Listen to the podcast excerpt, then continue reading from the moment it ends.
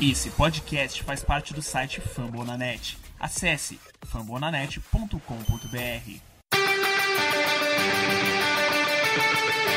Go to Rush.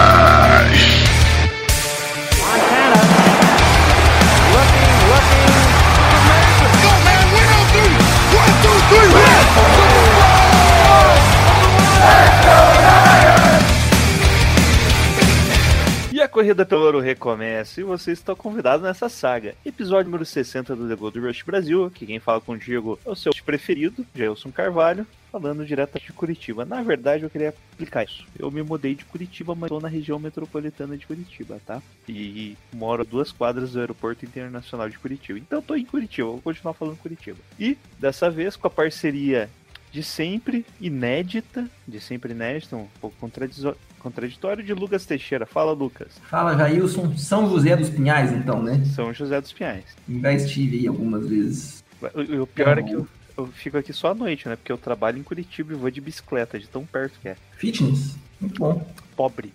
Tudo bem. 4,50 a passagem.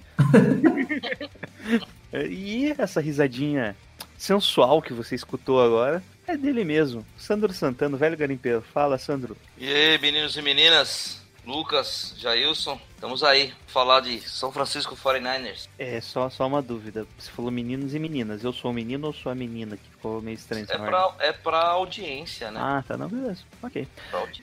No episódio de hoje a gente vai falar sobre Mas se você se sentir uma menina, a gente não tem problema. É isso aí, que importa é a autodeclaração, né? Nome social. Só falar merda. É, no episódio de hoje vamos falar sobre a última batalha da Bay Area contra os Raiders e sobre o próximo jogo, nossa próxima vitória, a, a penúltima vitória do ano contra os Giants no Monday Night Football. Mas antes, antes de tudo, vamos para as nossas perguntinhas no Twitter, aquela rede social que o pessoal gosta de usar, que é dos jovens. E a primeira pergunta aqui do 2 Minutes Warning. A defesa dos Niners está como 18ª no DVOA, DVOA, se você pro- procurar na internet na temporada. Como vocês enxergam a evolução dessa unidade até aqui e daqui para frente? E aí, Lucas? Bom, primeiro vou explicar o que é esse DVOA aí, é do Football Outsiders, né, que popularizou, não sei se alguém fez antes, mas ele mede ah, não só quão bem a defesa tá em cada lance, normalmente o pessoal pega a média de, de jogadas, divide lá pelas jardas totais e você tem a média de jardas por jogada. Mas o DVOA vê, é, por exemplo, terceira... distância, né? Oi? Vê a descida e distância, né? Isso, isso. Ele considera a descida e distância, ou seja, a importância daquelas jardas no jogo. Por exemplo, se uma defesa está numa terceira para três e toma, sei lá, duas jardas, ou seja, segurar a terceira descida. É melhor que numa primeira para 10 tomar duas jardas, por mais bizarro que seja. Tipo, Não é bizarro. é, não é bizarro, né? É eficiência faz da sentido. defesa. né? E isso vale pro ataque também, né? Por exemplo, um ataque tá numa terceira para 5 e faz as 5 jardas, e outra tá numa, numa terceira para 29 e faz 10 jardas. A terceira para 5 com 5 jardas vale mais no DVOA, ou seja, é quão eficiente seria o ataque. Pressionado. Bom, e aí, Lucas? O que, que você acha da nossa defesa e, por enquanto, aí, se você viu alguma evolução e o que, que você acha que vai acontecer no futuro aí? Olha, evolução. É difícil falar, até porque a defesa ficou também no mato sem cachorro depois que o Jimmy machucou, né? Mas pensando em alguns jogadores, como Aquelo, como Adrian Colbert, que são caras que não tiveram nesse ano a evolução que a gente esperava, né? O próprio Solomon Thomas, se bem que esse aí não evoluiu, né? Ficou na mesma porcaria do ano passado pra cá. Assim, esses são jogadores que você não pode descartar, mas que também, indo pro terceiro ano, você já começa a ficar com uma pulga atrás da orelha. E, óbvio, falta você ter. Falta ter o Nick Bosa, saudades, que o Nick Mullins mandou ele embora, né? Mas enfim, falta um pass rush consistente, que é a base aí pra, pra tudo, né? Um pass rush consistente, a secundária trabalha melhor, etc, etc, etc. E aí, Sandro, o que, que você acha da nossa incrível defesa do Robert Saleh? Ah, eu...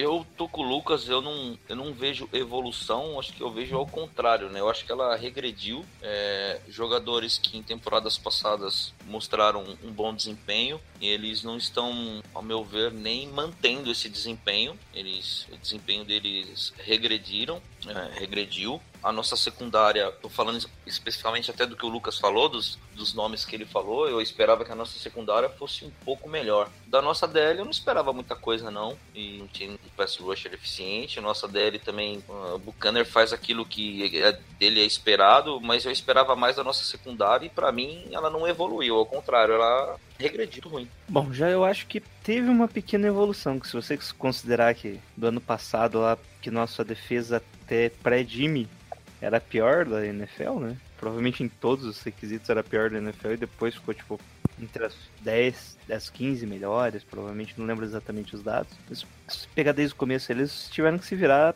tendo bastante tempo em campo, né? Acho que um jogo contra os Cardinals, só que isso não aconteceu, né? Que eles tiveram pouco tempo e não foram eficientes. Mas eu vejo uma pequena evolução e uma adaptação dos jogadores ao sistema, né? E só que ainda falta talento nas posições chaves, né? Como já adiantaram aí tanto um safety aí que domine o, o, fundo do campo ali, que consiga jogar sozinho ali no fundo, e um pass rush de elite. Querendo ou não, você precisa de pelo menos um jogador de elite no pass rush. Alguns times aí tem, tem dois até. A gente se contenta se tiver um, que atualmente a gente não tem nenhum. Então é isso. Eu vou, eu vou que... fazer uma... Teoricamente a gente já tem o Buckner, né? Que não é exatamente um pass rush, mas é, um Edge Rush, então, que ele é um Pass Rush, né? Edge Rush. Não, não é o Edge Rusher, né? Corrigir. Pronto, fica melhor assim. Mas eu queria fazer uma meia-culpa que o jogo corrido a gente tem conseguido parar. Acho que é um dos melhores, né? É, eu lembrei disso. Eu até comentei no vídeo eu, isso. Eu, vi, assim. é, eu vi num vídeo aí na internet que tá rolando. um cara comentou exatamente isso que você falou. Tinha a mesma voz que você, inclusive, Sandro. então, eu lembrei agora que, assim, é, vamos fazer uma meia-culpa, né? Porque contra o jogo corrido é, é uma das melhores da liga, né? É que a gente toma tanto ponto, tanto ponto, que é meio que traumatizante, né? A gente não consegue enxergar tão claramente e rapidamente de raciocínio alguma evolução. Mas são estatísticas, né? E estatística é uma das melhores da liga, parando o jogo corrido. Eu acho que isso é porque a gente gastou ali, sei lá, a gente tem quase a nossa DL inteira como de primeira rodada, né? Se você só desconsidera ali o Ir Mitchell. E todos eles são excelentes combatendo a corrida, né? Tipo, excelentes não, né? Eu posso estar exagerando falando excelente. Acima da média já tá bom, né? Mesmo você querendo, é. por exemplo, você, você não draftou o Eric Armstead e o, e o Solomon Thomas pra combater o jogo corrido, mas é o que eles estão fazendo bem, né? É verdade. E o sistema em si, esse sistema ali, ele sempre deixa o nosso strong safety ele fica mais alinhado no box também, né? Então isso acaba ajudando nessa questão de combater o jogo corrido. Defesa é a décima segunda parando o jogo corrido. Então retiro o que disse, defesa é mediana. Mas o que, que vocês falam da defesa e os seus. Quantos sacks foram? Seis? Sempre com a ressalva que a gente vai falar disso bastante ao longo dessa edição, né? Que o time do Raiders não é que é ruim, mas tá de palhaçada. Então tem que dar uma, uma relevada nos números aí. Eu tô contando que sobrou um até, peraí. Tem dois e meio do March. Um e meio do Watson. Tô falando de cabeça, deve ter algum que eu tô esquecendo aí. Teve um do Blair, um ou um e meio, não lembro certinho. Um. Um. Eu acho que teve meio sec do Solomon Thomas. Sete, sete. Contaram sete aqui que eu tô vendo. Mas eu, eu lembro que era número par. O saque do Solomon Thomas, eu vi o vídeo, cara, que ridículo que foi. o Derek Carr sente a pressão dele, corre pra frente, ele se joga no chão, o Solomon Thomas encosta nele no chão com o sec. Na... É o que ele bate no próprio L? Não, ele não chega nem no você ter ideia, porque foi sec, né? Ele Sim. corre, faz o drop back, dele olha assim, ele sente a pressão, ele vai dar uns três passos pra frente e ele se joga, pra não perder jarda, sabe? Daí o Solomon Thomas encosta dele quando ele tava caindo. E foi, foi esse o grande sec. Mas o Solomon Thomas conseguiu um tackle for loss, né? Contou. Muito bom pra ele. Uhul! E a gente viu capoeira pra caramba, né? Cassius March ali. Esse lance da capoeira foi engraçado, né? Porque cada um fez uma comemoração diferente. Sai cada um pro lado comemorando. Ah, bom, mas é isso, né? A gente tá perdido aí com essa defesa. Precisa de uns caras ainda para brilhar. Mesmo com o Richard Sherman fechando um lado ali, os caras estão explorando bastante os outros, o outro lado da nossa defesa. Seguindo aqui a próxima pergunta, o Luiz Henrique pergunta: O que aconteceu por Foster estar jogando tão mal? Cara, eu não consigo é notar. Pergunta. Ele não tá jogando tão mal assim, não. é, eu não consigo enxergar isso. Ele tá jogando bem abaixo do que ele tava jogando no ano passado. Tem uns vídeos. Sim, acho que contra o Cardinals, que era notável que ele tava jogando com um problema no ombro. Queria pro teco com uma mão só, coisas do tipo. Claro que isso afeta o desempenho dele. Mas mesmo assim, eu não consigo achar que ele tá jogando tão mal. Ele nem jogou Também esse- não. contra os Raiders agora, né? Sim, verdade. É que acontece que a gente viu um Foster dominante, né? Ano passado. A gente viu um cara assim que fazia. Tinha um instinto assim bizarro. Ele via, parecia que ele tava usando hack e já sabia o que, que o cara tinha apertado no botãozinho do Madden pra jogada. É. Quando você vê o controle do amigo no Madden, né? E- E esse ano a gente não tá vendo isso. A reação dele tá, tá baixa do que a gente viu no ano passado. Pode ser questão de lesão, né? Que era um problema que alguns consideraram que ele caiu no draft por causa do possível problema de lesão que ele tem. Ah, ele fez ali as cirurgias na intertemporada, né? Na pré-temporada, no off-season, né? E talvez até a suspensão tenha tirado esse ritmo que ele poderia ter, né? Que ele- o cara joga pré-temporada, depois tem que parar umas duas semanas para daí voltar. Ele acaba ficando um pouco fora de forma, inclusive. Mas não sei, cara. Tem que ver melhor aí. É, também a gente pode considerar que o Fred Warner tá tendo uma, uma campanha muito boa, né? Uma temporada muito boa. Ele tá dominando o backfield. Então, É, eu vejo dessa mesma forma, não consigo ver toda essa negatividade aí, não. Talvez o desempenho do, do Fred Warner esteja cobrindo as deficiências aí, as possíveis deficiências do Foster, mas não consigo enxergar. Pelo menos pra mim não tá muito nítido isso. Bom, pró- próxima pergunta ali do Creud Felt Jacob, o Ninguém, o antigo Ninguém, que eu, que eu lembro, ele fugindo dos veteranos. Ele pergunta: ainda é cedo, ainda é cedo. Faltou uma vírgula. Porém, se não conseguirmos Nick Bolsa, o que seria o certo a fazer no draft? E aí, Lucas, o que faremos no draft? Considera que a gente já vai ganhar do, do- dos Giants, hein? O que é o certo a fazer em qualquer situação. Pegar o melhor jogador disponível naquele momento. A questão é que a gente estava falando antes, a gente achava que tinha uma possibilidade bem grande de ficar em primeiro lugar no draft e, consequentemente, esse jogador seria o Bosa. Se não, se não tiver ele no board mais, vai no que for melhor. A sorte nossa, teoricamente, é que pela posição alta que a gente ainda vai ter, não sei exatamente qual, e pelo cenário que se desenha na classe, provavelmente esse jogador ainda vai ser um pass rusher. Amém. Olha- Olha só, como o Nick Bosa deve sair aí, se bobear ele cai, inclusive, porque como ele fez esse semi-tanque aí pra... Não sei se tem esse... Qual que seria o nome pra isso que ele fez? Eu gosto de semi-tanque. É uma. Semi-tanque, né? Ele não vai mais jogar pro Ohio State, então, pra não cair o, o board dele, talvez ele caia, se ele não cair, você pensa lá que tem, tem o Justin Herbert, que deve se declarar pro draft, se não se declarar é muita burrice da parte dele, porque ele vai ser o first pick overall. Uh, Nick Bosa, Grad Williams, o É Farrell de né? Tirando Clemson. Acho que não vejo outra, outro não pass rush disponível assim, que seja tão bom, tão alto. Josh Allen de Kentucky. O cara tá destruindo. Destruindo tudo, rapaz. Vai subir bastante aí nas próximas semanas no- no- nos birds dos, dos grandes Já tá alto, entendidos. É, é que eu acho que ele, aqui no que eu tô, acabei de olhar que tem 25 cara. É um board ou um mock draft? É um big board, na verdade. Sim. Mas É. é. big board. Daí tem um, é que também tem um. Não tem 25 caras melhor que ele, não. Nem perto. É que talvez umas três semanas atrás os caras poderiam pensar, mas o que ele tá fazendo agora, né? Tá bizarro. O cara tá, tá jogando em um nível muito alto. E é isso, cara. Eu acho que alguém vai sobrar, né? Alguém vai sobrar. Um cara bom vai sobrar por enquanto. O Joe Jackson também de Miami tá indo bem, não tá indo tão bem assim, mas é um nome de respeito aí, né? Então tem quatro edges aí, pass rush externos aí que são bons nomes pra gente. O Nick Bosa, o Clem Farrell de Clemson, o Josh Allen de Kentucky e o Joey Jackson de Miami. Coloco pegando qualquer um dos quatro aí. Querendo ou não, o draft ainda tem aquela questão de, tipo, de um pouco de aposta, né? Pegando qualquer um dos quatro, talvez dê certo. E é justamente o que a gente tá precisando. Viu alguma coisa aí de draft, Sandro? Cara, não vi, não, Não? vi não, mas eu, eu, eu, eu, eu, eu penso dessa forma. Eu, a gente precisa de um pass rusher. Tem que ser a nossa primeira escolha, tem que ser um pass, sabe? É, eu vi, eu, eu- puxando para um draft de- desse ano que passou aqui, muitas críticas em cima do, do, do, do New Orleans ter draftado o Davenport na posição que pegou e o cara tá jogando. O cara tá jogando. O cara tá ajudando pra caramba New Orleans. Ele se machucou, né? É, então, mas até ele ter se machucado, o nego, quando pegaram ele lá, várias críticas, né? Porque subiu no draft, se eu não me engano, pra pegar ele, e o cara tá jogando, cara. O cara tá ajudando pra caramba. Queria ele no nosso time. É, quer falar que aí, opa, é, Lucas, quer falar aí do, do Grad Williams? O Grid Williams ele cedeu o primeiro touchdown dele na temporada no sábado. E mesmo assim, não é que ele tenha marcado mal. Foi o lance lá que o Tua pegou ele na. Esqueci qual que é o nome do wide receiver, não foi o Judy. Enfim, ele é um lockdown corner. Jogou na, na melhor fábrica de defensive backs dos Estados Unidos, consequentemente do mundo, né? Jogador excepcional. Ele tem. Ele é um bom. Ele tem bom skill, né? Tem, ele é bem lapidado. Bem.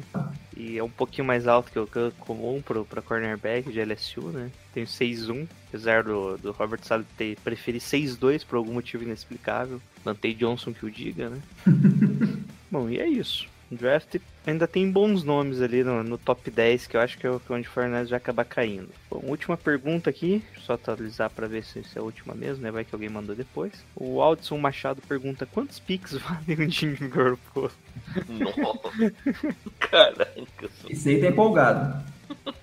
Ou tá sendo irônico, né? Sei lá. Sinceramente, não tem preço. Não é propaganda da Mastercard, não, mas eu acho que pela, pelo cenário aí que a gente. Se o, se o Amari Cooper valeu uma escolha É, de é, rodada, justo, justo. que pariu. Vale primeiro e segundo nos próximos três anos, tranquilo. É, se colocar uma tag, vale primeira e segunda, né? É dois anos seguidos, né? É, São, é, são- não, são dois anos, são duas primeiras. Du- Isso, duas primeiras Em anos seguidos. né? Isso, isso. Então acho que vale ainda mais que isso, né? Vale mais que uma tag. É boa, boa analogia. Bom, e é isso. De perguntinhas. Eu acabei esquecendo das perguntinhas, mas valeu aí o pessoal que mandou. E é isso aí, vamos agora falar sobre The Final Battle of the Bay, ou The Final Battle of Bay, não lembro se tem o D no meio. vamos falar sobre os jogos contra o Wolf Raiders.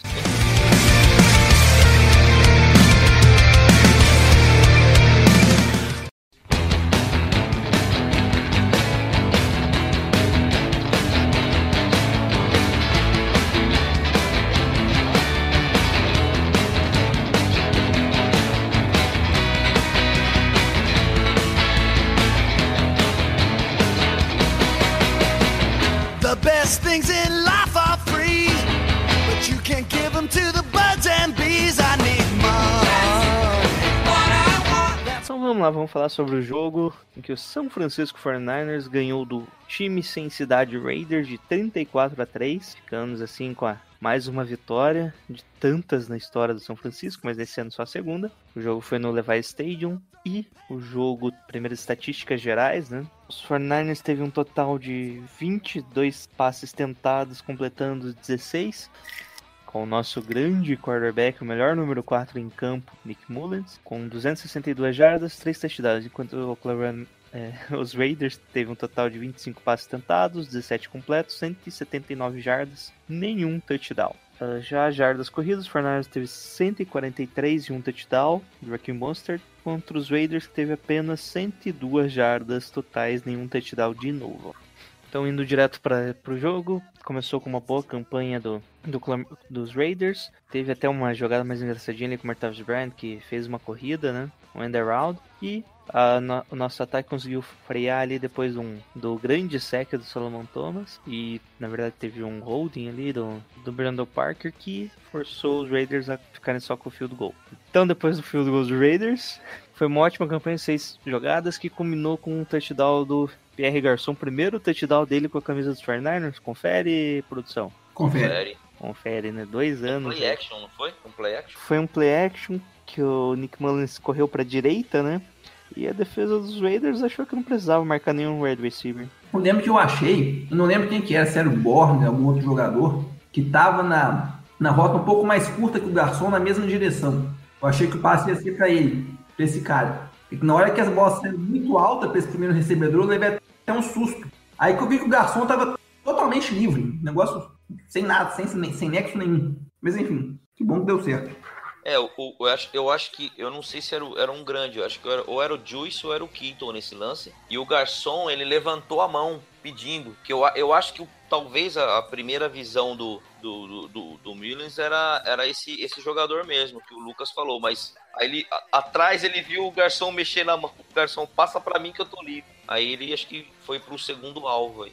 Foi pra direita dele. Pô, tava os dois livres, assim, a defesa comprou muito forte a corrida e ele podia escolher pra quem ele passava. Ele passou pro mais próximo da, da linha de scrimmage que fez o touchdown. Entrou andando, né, praticamente. Isso foi um passe cur é, curto, não, foi 15 jardas, o restante o garçom só teve que completar correndo. Né? Foi 20, fa- é, é, 24 jardas no total. 24 jardas. Isso de bola volta para os Raiders, que não conseguiram andar em campo com o sec do Buckner praticamente liquidando a fatura, né? Eles ainda fizeram mais uma, uma falta ali que foi declinada, forçando o Trent out. Bola para os 49ers. Mais uma vez, Nick Mullins comanda muito bem o ataque. E, infelizmente, ele tem o primeiro passe incompleto nessa campanha, né? Ele, por enquanto, tava com o rating perfeito, com o touchdown ali. Ele não tinha errado nenhum passe, ele erra num que foi defletido por Darryl Warren. Que esse 5 foi aquele que, que quase foi interceptado, né? O que, que você achou, desse, por enquanto, do desempenho dele, Lucas? Por enquanto eu ainda não achava que ele ia entrar no Hall da Fama. Acho que nesse momento eu já tinha comprado a jersey dele. Ainda, eu ainda não, mas eu estava surpreso. E tem o primeiro touchdown de 4 jardas do Kendrick Bourne.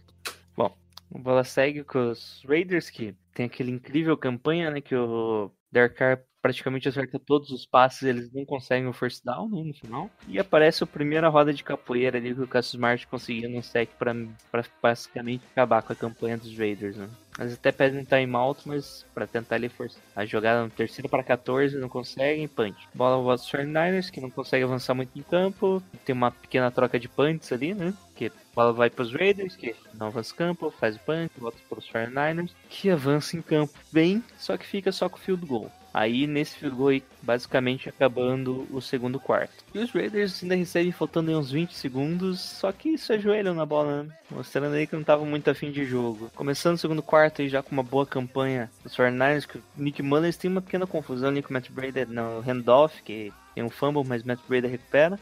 E a gente tem o momento mais bonito da partida, né? que é o, o passe do Nick Mullins pro George Kittle no meio de uma marcação. Ia falar tripla, mas tinha mais um cara ainda aparecendo. Faz uma recepção só com uma mão e ainda avança 71 jardas. Eu fiquei. Não passou nada ali por meio segundo, mais ou menos. É aquele passe que você olha assim e fala, não vai dar merda.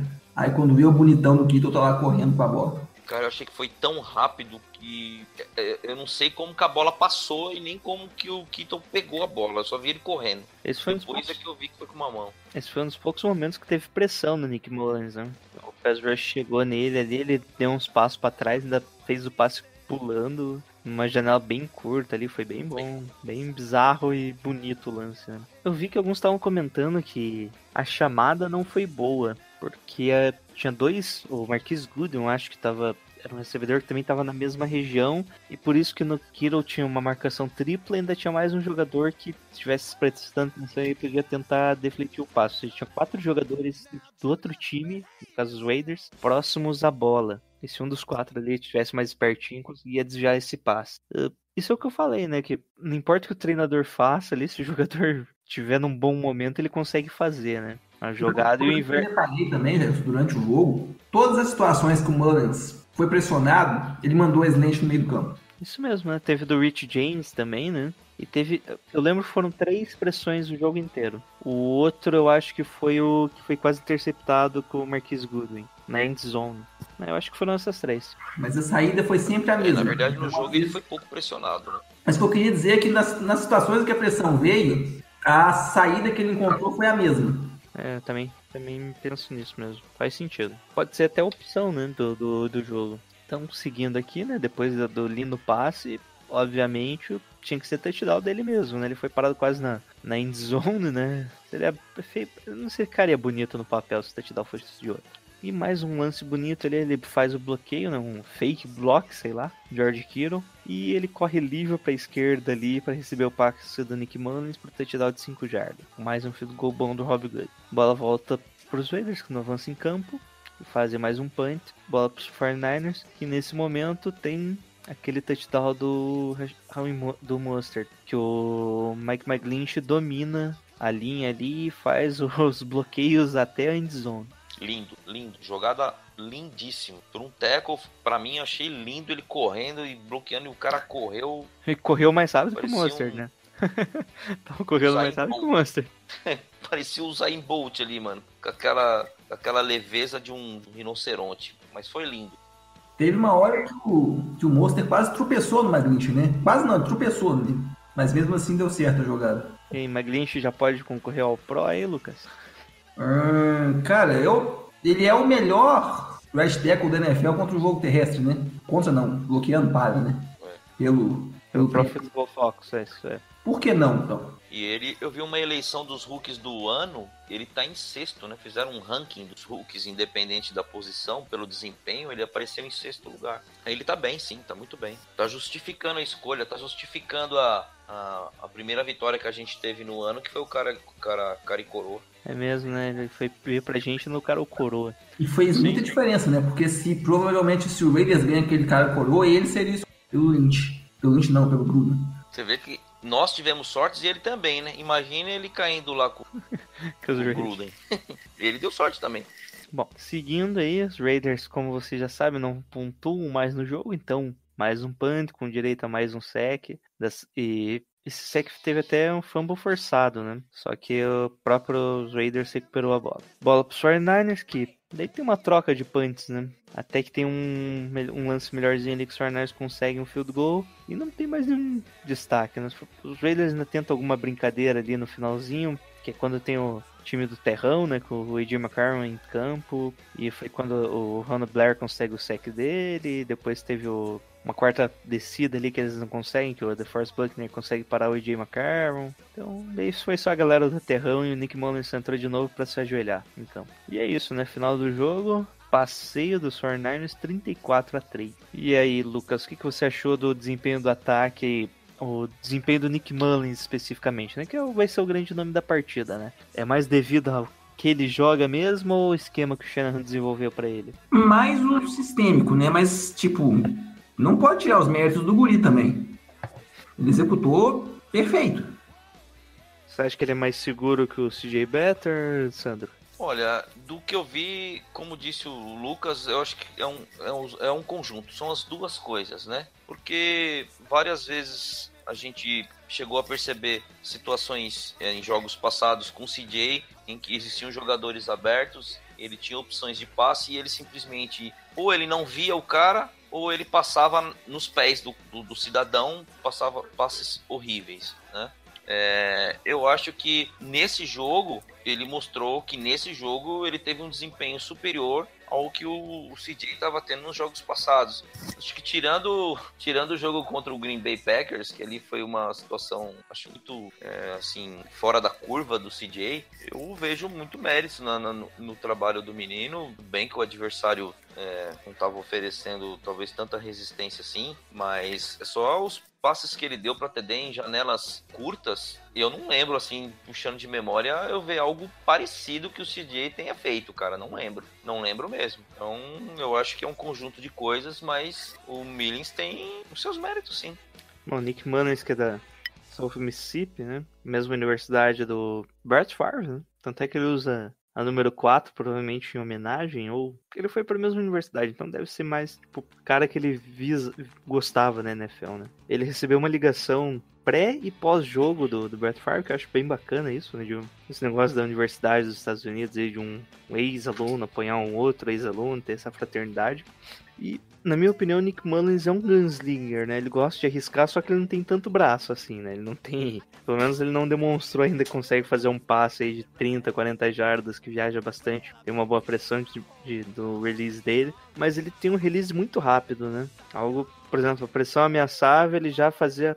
A parte mental dele é muito rápida, ele já fazia a leitura rápida ali já liberava a bola, mesmo com, com os patos mortos, às vezes ali às vezes o quarterback consegue sobreviver sem ter um- uma precisão tão boa, né? Vídeo Peyton Manning no finalzinho da carreira, né? Que era pato morto atrás de pato morto que virava TD e fez até mais de 50 touchdowns só lançando pato morto quase.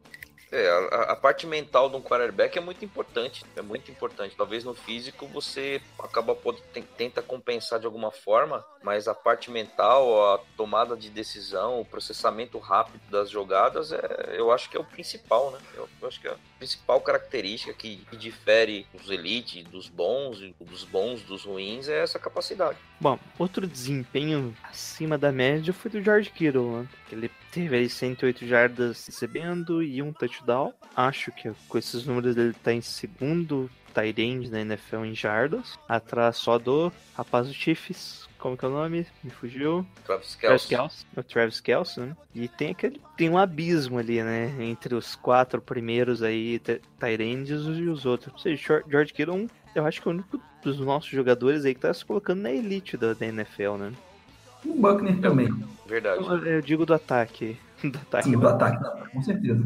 Com Que certeza. mesmo o Kyle Juice coloca na elite do, dos fullbacks porque não tem concorrência, né? Cara, eu, eu que nem eu, já- eu disse uma vez, eu acho que o, o- o George Kittle é a, é a melhor escolha que, que, que- que o Lynch e o Shanahan fizeram em termos de draft, cara.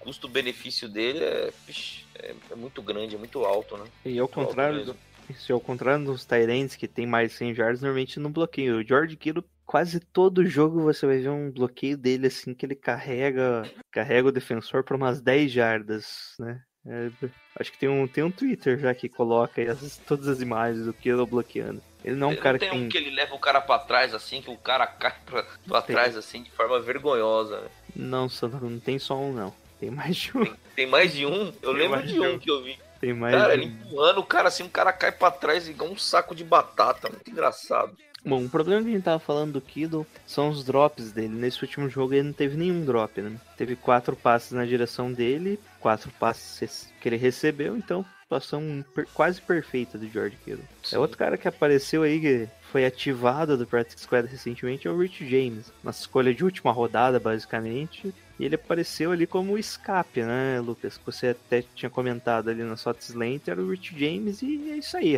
Inclusive conseguindo 53 jardas em só um dos passes. É, o que, que você acha referente ao Rich James e a disputa dele com o Trent Taylor, que nem foi ativo nesse jogo? Disse o Shanahan né, que jogou o James por causa de special teams. Mas o Taylor tá numa temporada bem abaixo. É bom lembrar que ele perdeu parte da pré-temporada lá atrás por causa de problema de lesão nas costas, né, se não me engano. E o James ele mostrou a agilidade, né, a quickness dele. Só que ele teve um erro mental bem feio. Logo depois daquela big play dele, ele dropou um passe que seria TD certo. Nossa, mesmo. Que ele ia, Jogada praticamente a bola, igual. Ele já sai olhando pra sair correndo, esquece de agarrar a bola. Sim. Custou 4 pontos essa porcaria. aí. Mas acho que é um erro relativamente normal para calouro. Então, a avaliação dele é, é positiva. Bom, vale lembrar que o Trent Taylor esse ano tá inexistente quase em campo. né? A gente já havia comentado antes que as atuações dele tá bem abaixo do que ele apresentou no primeiro ano ali. E agora ele basicamente desapareceu. E vale lembrar que o Rich James já, já era o nosso o retornador nos jogos anteriores. Então essa questão de special teams é meio que tipo, ah, foi uma escolha, mas você sempre dá preferência ao seu terceiro wide receiver, né? Não faz muito sentido você pensar que o Eu Rich vou- James vai ser o cara. Eu vou fazer um comentário assim que eu já, o que eu tenho notado, eu não sei se vocês têm essa mesma impressão. É, lógico, eu noto a ausência do, do, do Taylor é, jogando, né? É um, um cara que o ano passado, se não me engano, era um dos melhores jogadores, acho que é top 5, top 3, jogando, é, recebendo no slot. E talvez até pela questão que o Lucas colocou, do- das lesões que ele teve, a temporada dele, que deve ter contribuído para ele não ter um, estar tendo um bom desempenho. Mas eu tenho notado, tenho percebido a falta de, de, de opções de rota em slant. Que eu lembro, assim, nítido para mim, é, foi nesse jogo. Ou é porque de repente o CJ é, não tem essa velocidade de raciocínio e enxergar essa, essa rota, cruzando aí uma slant para um lado, para outro, alguma cross ali. Mas eu não, eu não, eu não, eu não, eu não, eu não lembro de existir essa opção na, na, na árvore de rotas, nas jogadas, sabe? Às vezes me dá a impressão de que o Shannon abandonou essa jogada de rota ali, sei lá, temendo algum tipo de, contra-ataque adversário. Mas eu Existe- fiquei até surpreso, né? Só pra lembrar do jogo anterior, esse aí contra o Cardinals, teve um touchdown que vem em rota slant pro E Good. tava lembrando. É, é. É o mesmo conceito, né? De passe Eu rápido. não, É, não lembro. quem- O- a ideia é do mesmo conceito, então. Não, não importa muito o nome da rota, gente. Não se preocupa com isso aí. É, então é isso, né? Trent Taylor. Que a gente tá querendo falar, na verdade, Trent Taylor não é nem nosso quarto wide receiver atualmente. Até o Kendrick Bourne tá, gan- ganhou aí a snaps e ele não. É impressionante. É bizarro, né? Se você pensar. É, porra, sabe? Eu só penso que se for a questão da lesão e o que o Lucas falou de prejudicar a pré-temporada dele, porque, cara, não é possível, é uma queda muito grande, né? Mas Desempenho- existe, Sandro, existe um padrão. A gente falou no começo do programa do, do Colber, a gente falou do Aquelo, os calouros do ano passado que não estão jogando bem esse ano. Tirando o Kiro. Sim, verdade. Não, a gente comentou, tirando o Kiro, inclusive. É, É, verdade. outro, outro cara aí que foi muito bem no, no ataque foi o Mostert, né? que infelizmente tá fora da temporada. Depois Foi um daquela lance- queda e o braço ter quebrado. Puta, foi muito feio aquele lance. É, foi feio, né? Você viu assim, só não deu pra ver o osso, mas você vê. Parecia que tinha um besouro na pele dele. Nossa. Aquele filme A Múmia, lembra? Um besouro, né?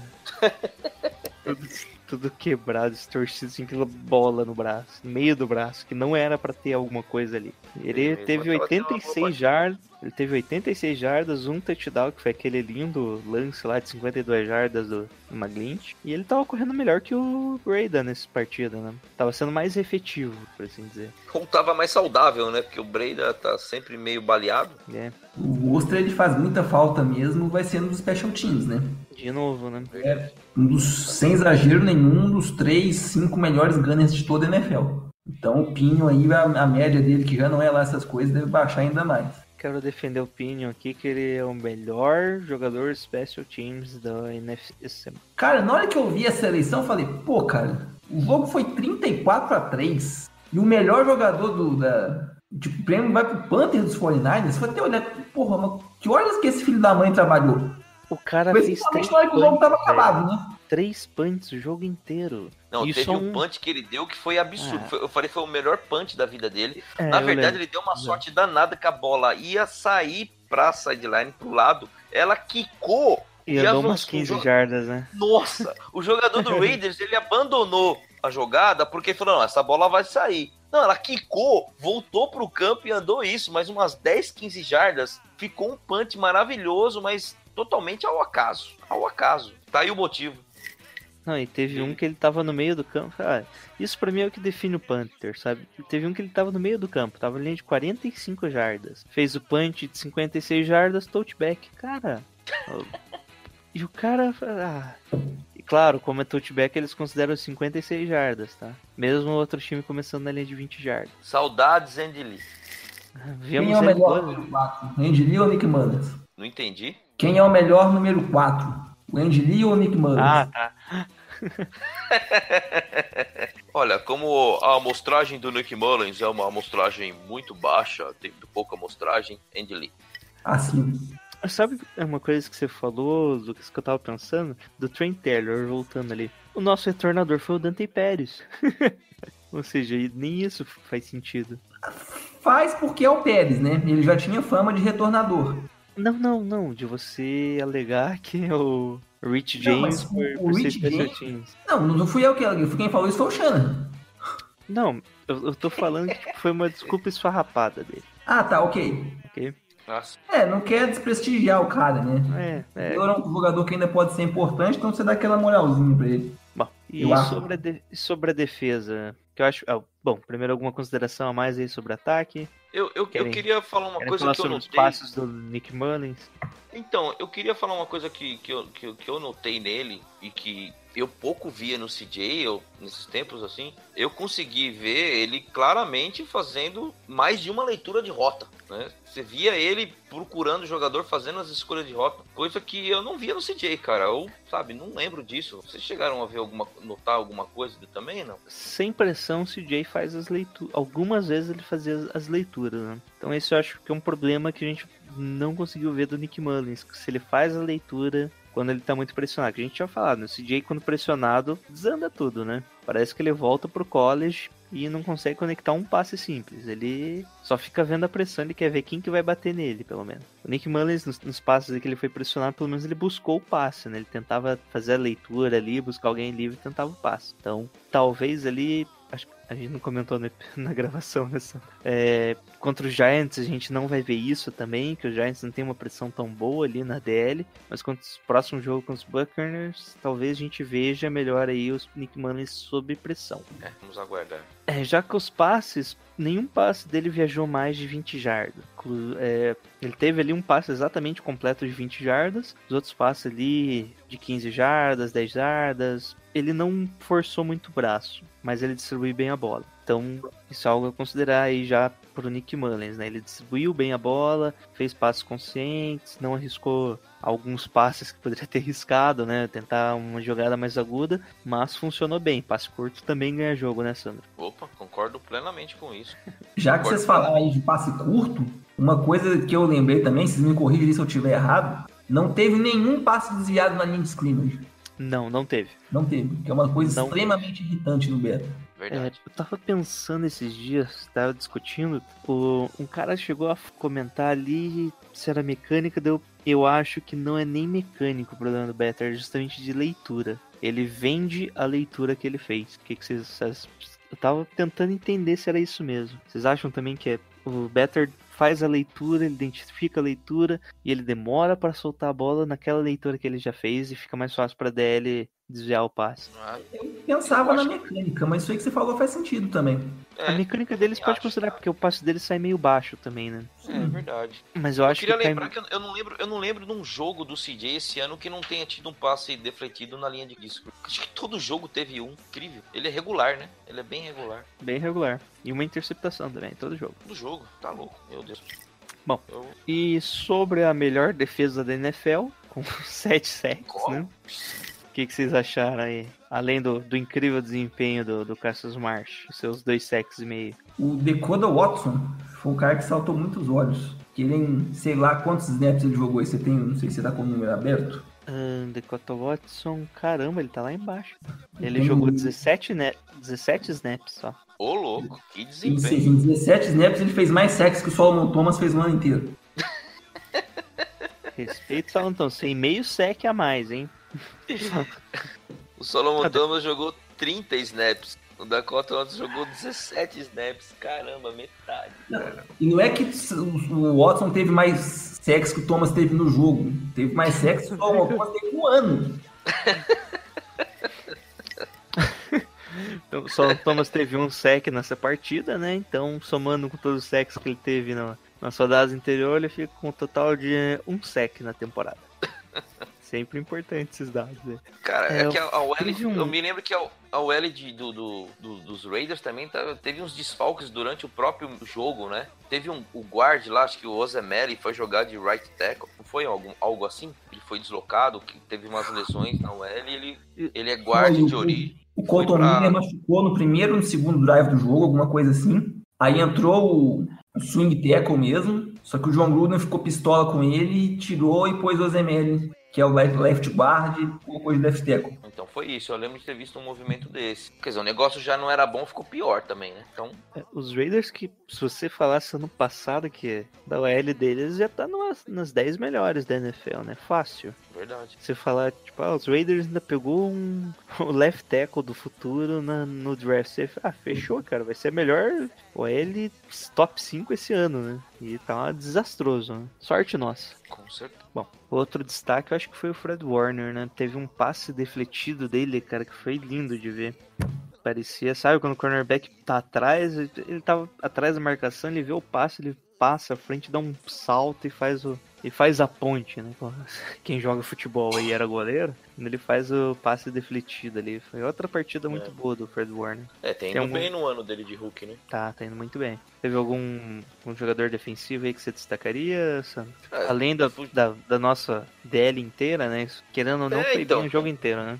É, cara, pra um time que. um adver, time adversário que fez três pontos de field goal, cara. Quer dizer, cara, não tem muito o que de- destacar além da nossa DL lá que conseguiu pressionar, Cassius Marsh, assim. É, lá no fundo, não foi muito exigido, né? Pelo menos não enxergo, não enxerguei dessa forma. É, Passes forçados, passes que o Derek Carr passou sem o recebedor ter a menor condição de, de, de receber, quer dizer, não consegui ver tanto mérito assim dos defensive backs aí nesse, nesse, nesse desempenho é, pífio aí do- dos Raiders aí em termos de, jogo aéreo também. Não consigo dar um destaque diferente desse, da nossa, diferente da nossa DL, não. Não consigo enxergar. Bom, algum destaque ainda, Lucas, sobre a defesa? Se não, já, já pode falar o melhor jogador também. Destaque final aí da defesa e melhor jogador em campo. Eu já mencionei o Watson, né? Foi uma surpresa bem positiva aí no primeiro jogo dele no ano. E o melhor jogador em campo também tá bem fácil, né? Tá, Cassius Marsh, né? Claro, com certeza. Nossa, o Cassius Marsh jogou bem pra caramba. Dois sacks e meio, dois tackles for loss, três QB hits. Meu Deus, quem que é esse cara? É o Solomon Thomas? Não, Cassius Marsh, cara. Perguntou tem- quem, que é, quem que é esse cara. Deve ser o Solomon Thomas. É, o desempenho do Cassius Marsh é o que a gente queria ter do Salomon Thomas. Né? E deveria, né? É, Bom, Deveria. e melhor jogador em campo? Alguma dúvida aí? Mulão da massa. Bradley Pinho. É, né? NFL reconheceu. É, Bradley Pinho, melhor jogador. Parabéns, Bradley Pinho. Você acaba. Toma no seu cu. Aí quebra a arte do, do, do, do, do, do- do Thiago. O, o, o, o Thiago não tá aqui, mas já até fez a capa do Nick Mullins, né? Thiago, deu ruim, mano. Voltamos no Bradley Pinho.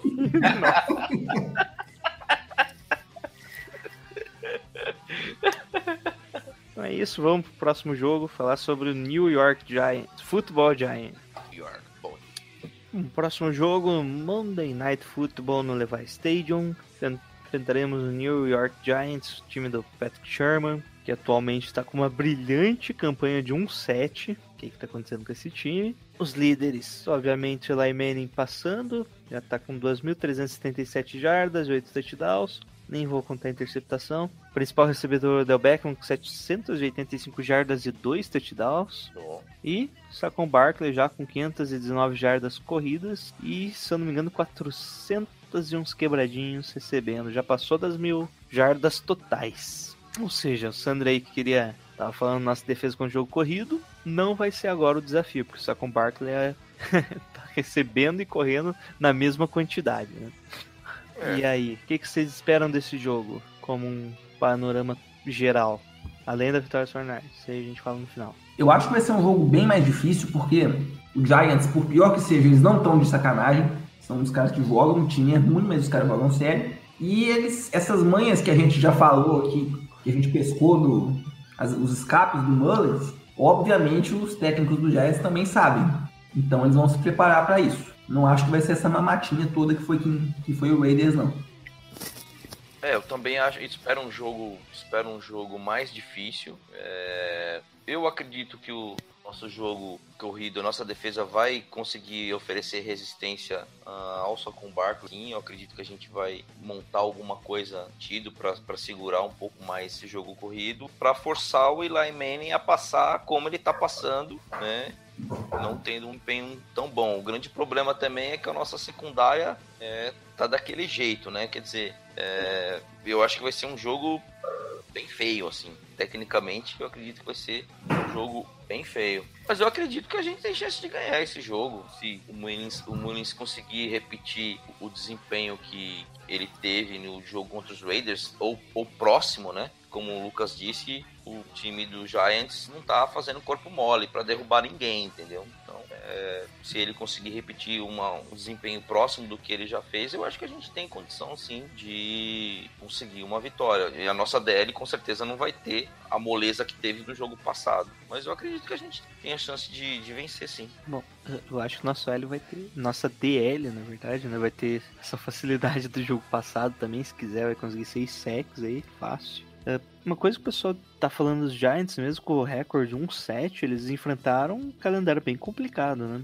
Pegaram os Jaguars, Houston, Saints, Panthers, Eagles, Falcons e os Redskins, além dos Cowboys. Já é um calendário bem mais complicado que o nosso, né? Verdade. E eles vão vindo uma bye week, então teoricamente vão estar bem preparados aí para enfrentar a gente. Por sorte, a gente teve uma semana bem longa, né? Nosso, nosso jogo foi na quinta e agora só na segunda-feira. Então, nosso time também deve estar bem preparado. E, por sorte, por sorte também a gente vai ter mais takes para ver dos Giants atuais, né? enquanto eles vão ter poucas takes do nosso time. É, um problema que a gente pode enfrentar aí nesse jogo é o grupo de running backs, né? O nosso grupo aí tá bem. Breda tá sempre aí com, com alguma lesão. O Monster tá fora da temporada e o Alfred Morris não tá correspondendo muito, né? O que, que vocês acham aí? Acionou, a- ativou mais alguém? Por enquanto, Ainda não. mas deve ser ativo. Eu Jeff não. Eu esqueci o nome dele. Jeff É Jeff Wilson? Jeff Wilson? Bom, é, deve ser ele mesmo, né? Ele do Practice Squad? Isso. Não deve ser ele por enquanto, mas eu acredito que ainda seja contratado mais de um running back. alguns jornalistas, nem- não é, não é que teve especulação sobre isso, mas o, Detroit Lions dispensou a mira do anteontem. Então, isso. Isso que eu ia, eu ia passar por esse ponto. Porque ele é um cara que poderia complementar bem o Brida, né? Porque ele é bom recebedor. Como o Shanahan não colocou, não fez o claim, né? Não recrutou a Abdullah nos waivers, eu provavelmente acho que isso é uma, dá para deduzir que vai ser alguém substituto que já tá no time mesmo. Não consigo imaginar alguém chegando aí amanhã ou sexta pra jogar na segunda. Alguém de fora. Ah, referente a Savai, que tá sobrando no nosso roster, o Fernandes fez treino com muitos jogadores, tá? E das mais variadas posições. Então, pode ser que nem seja um running back que, cons- que pega essa vaga. Essa. Eu até perdi a lista aqui. Nossa, alguns dos nomes tem é, pessoal de secundária, né? Que é o defensive backs, bastante, tá? Alex Carter, Michael Jordan, Tarvares McFadden, que foi dispensado pelo time no começo do ano, né? O Marvin Evans, Nick Horn, Terrell Williams. Tem um grupo de linebackers, Travis Fennel, James Onwula, testou ainda três quar- quarterbacks, o Jack Hannigan, Nick Shimonek, Logan Woodsett, além do Tyrene Ben Coates e Marcos Lucas, e o running back Jeremy Longford, que eu acho que é o único nome conhecido, pelo menos que eu já vi jogando, que ele era o ex-Bears. Foi dispensado quando teve o Terco e o... quando o Terco foi draftado. Pode ser uma boa também, dentro da É, esse circunstância. É, Ele é, É um um running back bem pintar, né? situacional, né? É um cara bem situacio- situacional. Ele aprecia ali pra receber passe. Se bobear, pode casar bem no sistema, sim. Se a gente conseguir um monster casando bem no sistema e correndo quase 100 jardas, acho que dá também o Longford. Então não sabemos ainda quem será o nosso running back, né? O Breda não apresentou lesão. Talvez esse descanso extra aí, né? Faça bem pra ele. Ele Vale esteja... lembrar também que o time só volta a treinar na quinta, né? A gente tá gravando antes, então ainda não teve tempo pra ele se machucar. Nossa, não teve tempo de Caralho. É, O cara jo- pode ter caído na. O cara não escorregou no banheiro, pô. Tá bom já. É, o Jarquis Starfen, o Ruben Foster e o Anthony Chum são todos questionáveis para jogar con- contra os Giants na segunda-feira. É, o que eu já colocaria quase com certeza o Anthony Chum, porque se ele tá questionável hoje, na quarta-feira, e o caso dele é de conclusão, então dificilmente ele joga na segunda. Já o o Tarf e o Foster, eu acredito que jo acabem jogando. Uh, deixa eu ver mais alguma coisa. Bom, principais matchups aí, o nosso ataque contra a defesa dos Giants. Vai ser a mesma lavada contra os Raiders? O que, que vocês acham? O que, que você acha, Lucas? Mesma coisa não. O pior que o Eli esteja jogando, por pior que seja a linha ofensiva deles, eles têm material humano para fazer bem mais do que três pontos. Pensar a nossa secundária, o safety, do jeito que eles não estão jogando, marcar o Evan Ingram vai ser. Se o Odell alinhar no lado oposto do Sherman, a gente tá ferrado. O Saquon Barkley, assim, o Foster é um cara que consegue segurar o, o Barkley. Só que eu não sei em que situação o Foster vai pro jogo, né? Aí fica a interrogação. Mas ah, acho que o principal, principal, principal chave pra gente vai ser conseguir pressionar o Eli Manning, que ele tá tomando umas decisões horríveis aí. Não que falar no dos jogos ao longo da carreira, né? Mas hum, especialmente aí nessa reta final aqui também tá bem deplorável. Se a gente conseguir forçar algumas main faces aí, o jogo fica encaminhado. Então, pro, coloque o principal matchup pro Pro 49 seria a nossa, nossa pressão em cima do Manning, isso? DL contra L, isso. Beleza. E pra você, Sandro? Nossa secundária contra os recebedores Giant. Que é um bom grupo, né? Meu Deus, meu Deus. Baxter, Lee Shepard, o Landon Collins. Wing. Não, não, Não, não. Collins é. Ah, não. Ah, é o contrário. Desculpa, gente. É o contrário. Normal, Tô olhando, é que eu tô olhando os jogadores aqui do Giants, aí eu tô olhando o lado contrário da coisa. Odell, Stylan Shepard, Evan Ingram. É, O próprio complicado. Barkley. Eu acho que É, o é complicado. também, né? É. o Barkley recebendo, né? É, e é aquilo que o Lucas falou. É, é, vai ser uma boa coisa pra gente prestar atenção em que lado que o Odell vai estar alinhando, né? Qual que será a, proje- a- a proporção, né? De, de snaps dele alinhado no lado contrário do Sherman? Puta, meu Deus do céu, não quero nem ver. O, o Ingram tá sofrendo bastante com drops esse ano, né? Tá com bem poucas jardas. Nossa, tá com 145 jardas. Comprado no ano passado, que tava, fez 722 jardas, deveria estar pelo menos com 300 nessa altura do campeonato. É. No jogo passado, 4 drops. Caramba, tá mal, rapaz, hein? Uma média bem baixa aí. Talvez não seja tanto problema, hein? Então, mas aí sobra as laterais, né? É, só sobra o Dell. E o Sally Shepard eu acho que ele se alinha mais como slot. Quando não é o Ingram de slot. Porque o Giants Aí tem o essa Odell- tá ele se alinhar de Odell que- O Odell queima o, o, o Aquelo e o. Quem que vai jogar lá de, de, de safety lá? O Echum? Quem tiver vivo. Tá, Sobrou. provavelmente o DJ Reed. DJ Reed. Na, na última foi o Powell, não foi? Thales Paulo, é, pode ser também. Foi o Powell, isso. Será que consegue ler direitinho essa jogada? O cara queimando lá e ele consegue enxergar isso aí. Na hora que ele piscar o olho, o Odell já tá lá. Na... Vamos ver, acho que vai ser uma boa coisa pra gente observar aí ah, o alinhamento do Odell, né? Vai ser, vamos ver se- como é que vai ser o matchup aí. É uma característica do Odell ele pegar, pelo menos no começo da carreira dele, ele pegar umas rotas slant e levar pro touchdown, né? É. Mas isso ainda pode ser um grande problema, porque rota slant não é a, não é a área do Sherman, né? Podemos dizer assim. Não é onde ele se dá bem, não, não marca tão bem ali no centro do campo. Então eu acho que essa concorda, o principal matchup mesmo pra decidir o jogo, na minha visão, vai ser esse matchup aí do, do ataque deles aéreo contra a nossa secundária e como eles vão explorar o, o Odell Beckham. É. E pra finalizar, resultado. A gente que a gente já viu o jogo, né? Pessoal entendido aí, a gente pegou o carrinho de volta para futuro, DeLorean e voltamos só pra gravar esse podcast. Quanto que deu o jogo, Sandra? Ah, 24 a 21. 24 a 21. Pra quem? É, tem que responder. Sim, claro que tem. São Francisco 49ers do Mulão da Massa. 24 a 21. 24 a 21, filho do gol. Meu Deus do céu, para com isso, Sandra.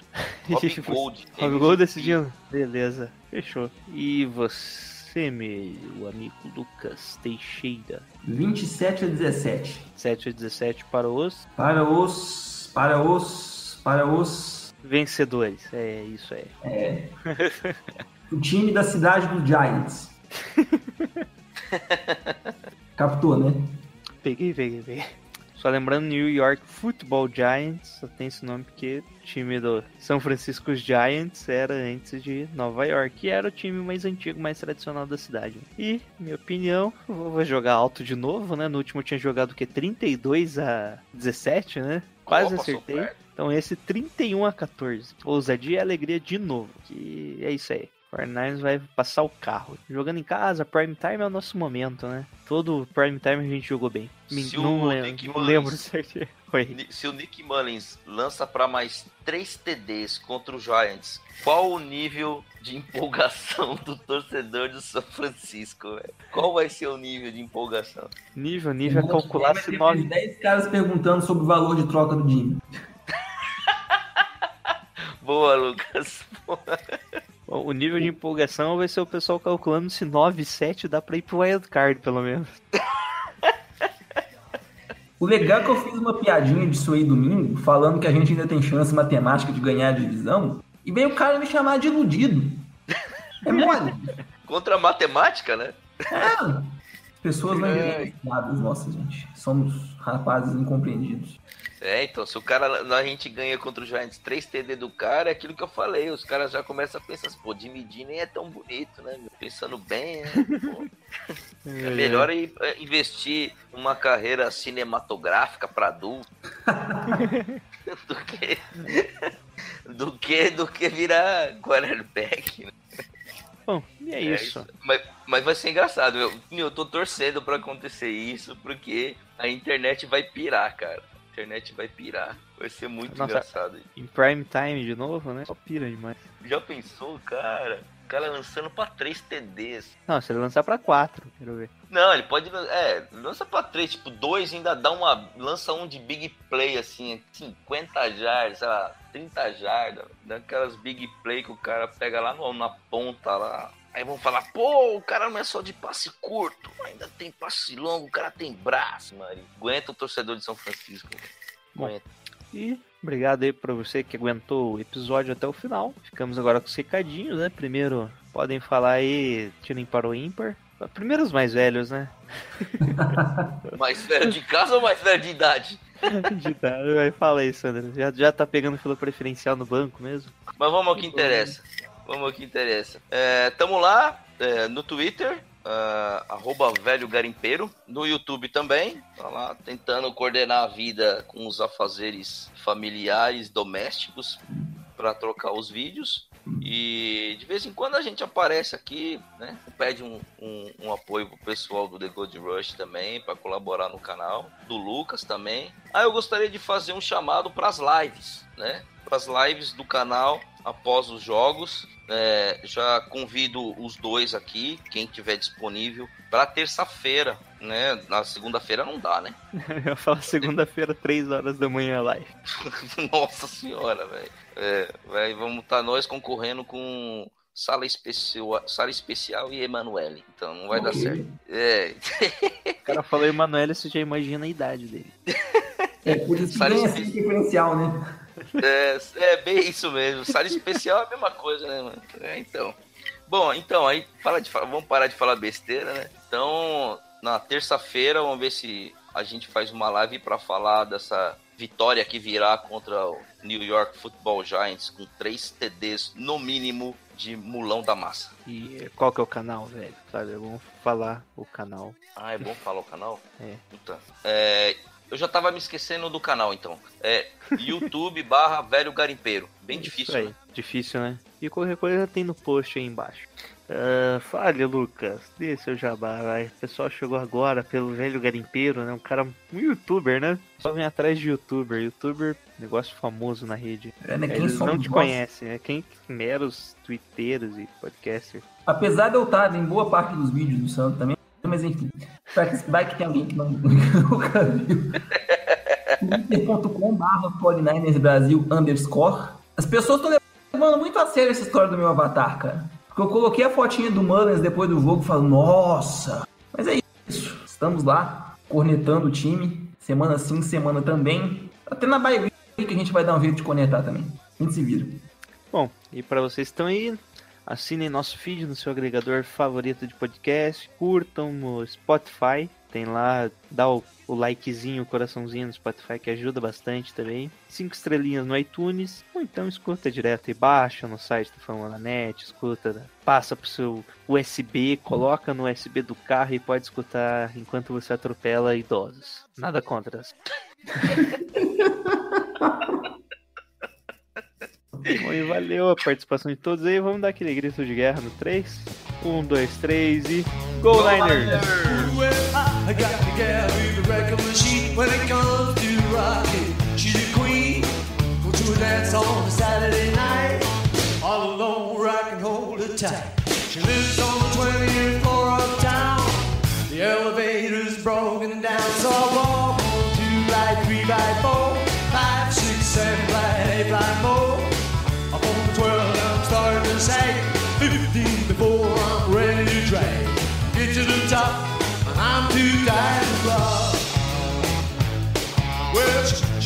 up on the telephone, said, Come on, baby, I'm all alone. I said, baby, you're mighty sweet, but I'm in bed with aching feet.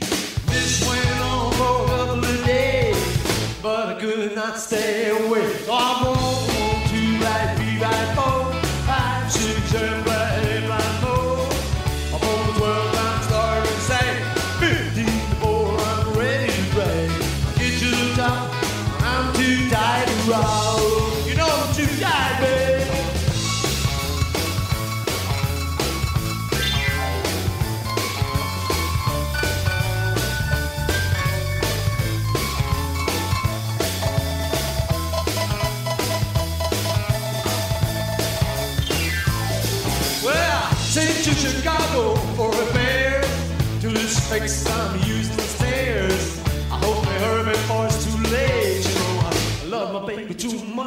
much. All this climbing is getting me down.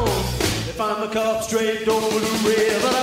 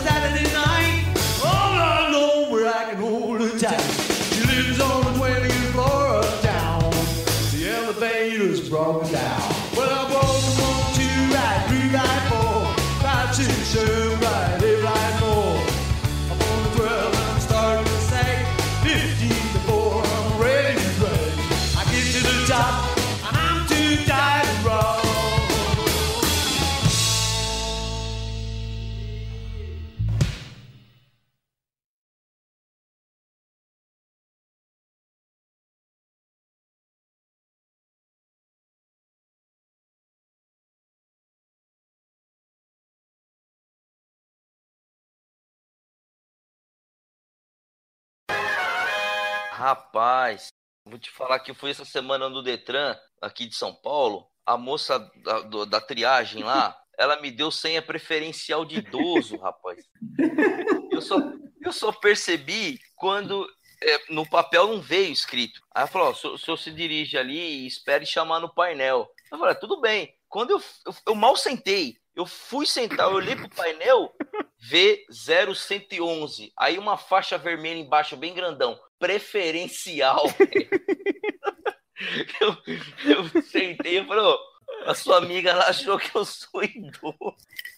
Aí a atendente falou assim pra mim: Não, tá vendo? É melhor pro senhor. O senhor vai embora mais rápido. O senhor não precisa ficar aguardando. Valeu, galera. Ô, eu vou Jair. me fuder muito pra editar Essa- essa merda. Ô, Jailson, essa final foi boa, hein? Escuta o podcast enquanto você atropela os velhos. Eu fiquei imaginando aquela velhinha saindo com o carrinho do mercado, velho, pra atravessar na faixa. E você ouvindo a voz do Jailson no fundo do carro e pau! É corrida,